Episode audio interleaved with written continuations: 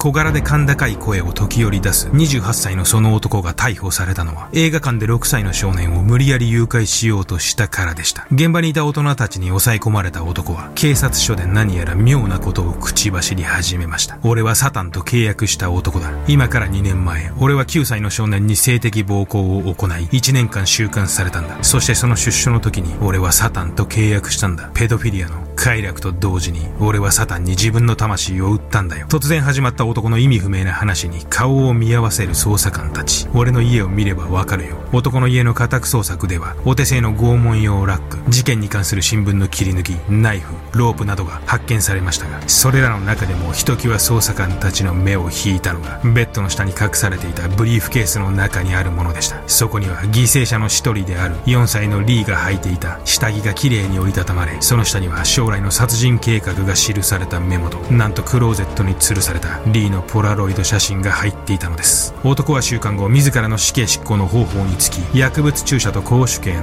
2つの選択肢から迷わず公主刑を選んだといいます。リーの死に方がそうだったから後のインタビューに男はそう答えました。ウエストリアランドット1989年の9月から2ヶ月の間にアメリカ・ワシントン州で10歳と11歳の少年をオレゴン州で4歳の幼児を殺害した男。ドッドは自らの生きる目的はできるだけ多くの子供たちと戯れることだと話していました。今日はアメリカ犯罪史上最も残忍なペドフィリアの一人ウエストリアランドッドにグロファイリング眠れなくなっても知らないぜグロファイリングはご覧のグロファイラーのほか多くのグロファイラーたちによって支えられています。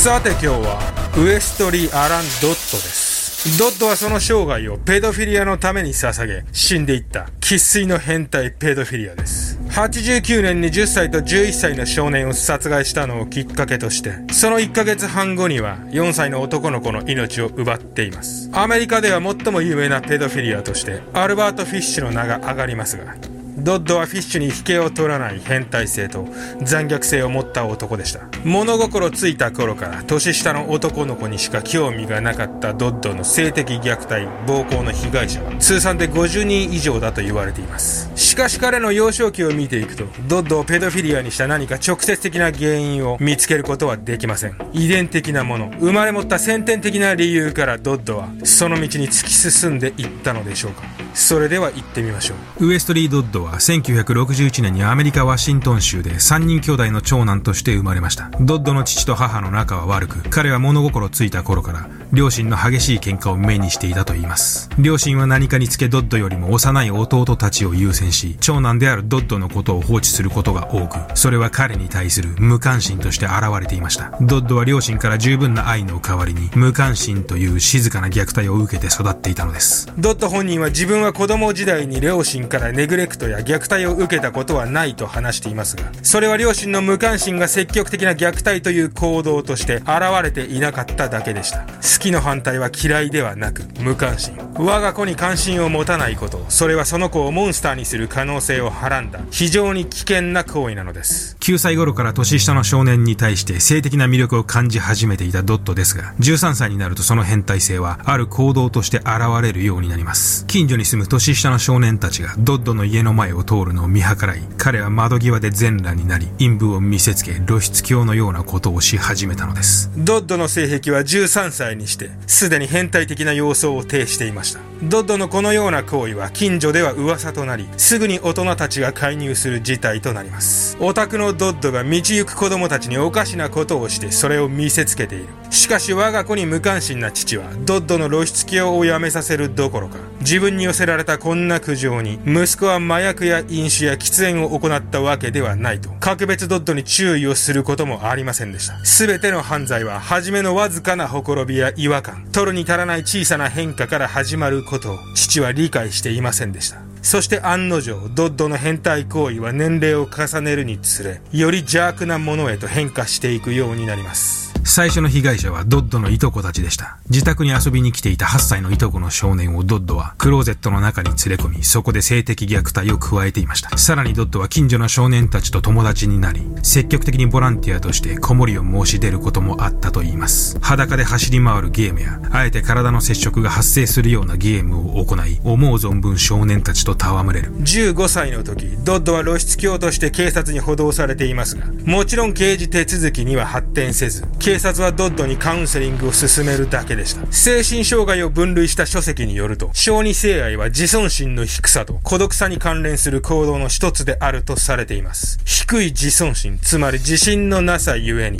同年代の異性から拒絶されることを恐怖と考え、コミュニケーションを取らず、その反動として自分がコントロールしやすい、年少者に興味を持つようになる。ドッドはまさにこのタイプであったと考えられます。二十歳になるとドッドは海軍に入隊します。ワシントン州の基地に配属されたドッドはここでも子供たちに目を光らせます。映画館のトイレ、人目につかない路地裏、ゲームセンター、ドッドはあらゆる場所でターゲットを探し、彼らに接触し、変態行為に興じました。とりわけゲームセンターはドッドにとっていい狩り場でした。あと25セントあればもう1ゲームできるのに、そんな少年たちにドッドは近づき、金を渡し、その代わりにそのズボンを下ろさせていました。そんな中、一人の少年が警察に駆け込んだことによって、ドッドは逮捕され、海軍を除隊されます。しかしこの時はたった19日間の交流のみで告訴は取り下げられ、ドッドは警察からカウンセリングを受けるように命じられるだけでした。このようにドッドは逮捕からのカウンセリングという流れを20代の時だけでも複数回経験しています。しかし彼はいくら逮捕され、いくらカウンセリングを行おうが、必要に子供たちにこだわり続けました。ドッドにとってカウンセリングは全く無意味だったのです。25歳になると、ドッドの変態性はピークを迎えます。ボランティアで行っていた子守の最中に、赤ん坊のおむつを変えただけで自分の中でスイッチが入り、そのことしか考えられなくなる。この頃すでに数えきれないくらい少年に対して性的虐待を行ってきたドッドは、次第にこう考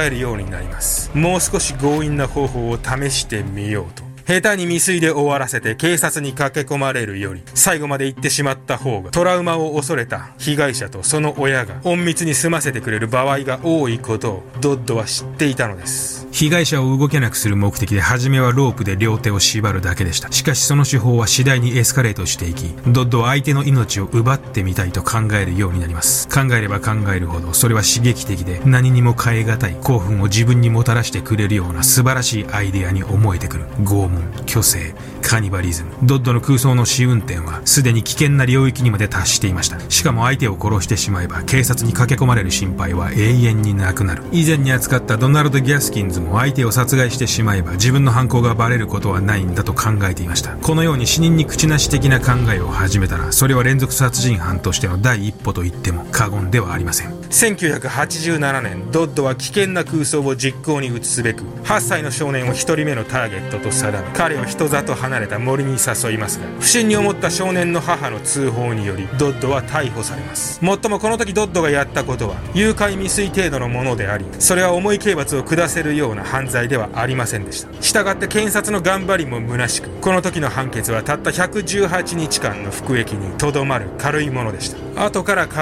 えれば、この2年後にドッドが一連の事件を起こしていることから、この時がドッドを止める最後の希望だったと考えられます。そして1988年、ドッドは釈放され、この時に彼は悪魔と契約をしたのです。ペドフィリアの快楽と同時に、俺はサタンに自分の魂を売ったんだよ。1989年、ドッドの殺人衝動は極限にまで高まっていました。9月2日、デイビッド・ダグラス・パークに目をつけたドッドは、森の中の未舗装の道を歩きながら、現場になりそうな場所に目星をつけます。植え込みの影、小さい木の影になっているような場所を、いくつも見つけるドッド。誘拐するにも強姦するにもいい場所だ。ここなら殺人だってできそうだ。公衆トイレ付近に隠れ、めぼしいターゲットが通るのをじっと待つ。しかしなかなか条件がいいターゲットが現れない。子供の後に続く親、3人グループの子供たち、走り回る子供。結局その日から2日間、ドッドは公園でひたすらにチャンスを待ち続けるだけでした。次第に焦りと苛立ちだけが募り始め、多少のリスクはしょうがない。ドッドはそう考えるようになっていました。そして9月4日、その日10歳のウィリアムと11歳のコール兄弟は、ゴルフ場でのボール拾いのアルバイトを終え、デイビッド・ダグラスパークの未舗装の道を自転車で走っていました。辺りは薄暗くなり始め人はまばら。突然道の真ん中に立ち尽くす男に自転車を止められる二人。自転車から降りて一緒に来てくれないか。顔を見合わせるウィリアムとコール。コールが理由を聞くと男は語気を強めこう言い放ちました。俺が来いと言っているからだ。奥まった森の中に入っていく3人。こんなところで何をするの男は答えない。ズボンを脱ぐんだ。二人が男からただならぬ気配を感じ泣き始めた頃には全てが遅すぎました。その後ドッドは二人に性的暴行を加え殺害しています。もう終わったから帰れよ。ドッドはそう言い安心したウィリアムの腹を突然ナイフで何度も突き刺し逃げるコールを捕まえ馬乗りになりめった刺しにしています。その後通行人に発見された時にはまだかろうじて息の合ったウィリアムでしたが搬送先の病院で死亡。その日のうちに事件は警察の知るところとなります。公公園での目撃証言もいくつか出てきましたが犯人逮捕につながる有力な証言はなく捜査はほとんど手がかりのない中進みました。他方ドットはいつ訪ねてくるかわからない警察にビクビクしながら日々を過ごしていましたが一向に現れない警察に気を良くし次の犯行の計画を立て始めます。一人自分が引き起こした新聞記事を切り抜きあの日のコールとウィリアムの姿を頭の中で何度も何度も再生し G にふける。次はもっと長く時間をかけよう。いつまでも捕まえておけるように自宅に連れてくるんだ10月29日、ドッドはオレゴン州ポートランドまで車を走らせ、公園に兄と遊びに来ていた4歳のリーに話しかけます。いやあ元気かい実は君のお父さんに君を連れてくるように頼まれているんだ。こっちに来て。兄の隙を見て半ば担ぐように公園からリーを連れ出し、車に押し込みました。おじさんの家に行ってゲームをしよう。けど静かにしないといけないよ。大家さんは小さい子が嫌いなんだ。その後ドッドは室内でリーの服を脱がせ、ポラロイドカメラで写真を撮り、欲望の赴くままにリーに性的暴行を加え続けました。夜になると近所のスーパーまでリーと二人で夕食の買い出しに行き、この後リーをどう殺害するか、いつやるか、ドッドはそんなことを空想しながら楽しんでいました。ドッドは夜になってもリーを虐待し続け、深夜眠りに落ちたリーを明け方に絞殺しました。その後リーの遺体をクローゼットに吊るし、十数枚写真を撮影し、屍姦し、布団にくるみ仕事に出かけています。翌日ドッドは郊外の湖付近にリーを遺棄しています。その後ドッドは次の犠牲者に向けた拷問用のラックを自室で作り、さらなる犯行に備えています。そしてリー殺害から15日後、映画館のトイレから6歳の少年を無理やり担いで連れ去ろうとしていたドッドを大人たちが発見し、警察に突き出します。取り調べではわずか1時間程度で全ての罪を告白したドッド。その後彼の自宅からはナイフ、ロープ、事件の新聞の切り抜き、リーが身につけていた死体着などが、殺人計画が記されたメモとともに発見されました。当初裁判では無罪を主張していたドットでしたが、裁判が進むにつれ、自らの犯行を認め、行く末は陪審員の判断に委ねられました。男女6人の陪審員は、ドットのメモの一部が法廷で読み上げられると、気を失いそうになるほどのショックを受けたといいます。そして1990年9月、ウエストリー・ドッドには死刑判決が下されました。ワシントン州の法律により死刑執行の方法につき薬物注射か公主刑の選択肢を与えられたドッドは迷わず公主刑を選びました。リーの死に方も考察だったから、ドッドは執行前にそう話したと言います。1993年1月5日、ワシントン州では30年ぶりとなる公主刑が執行されました。ウエストリー・アラン・ドッド、31歳でした。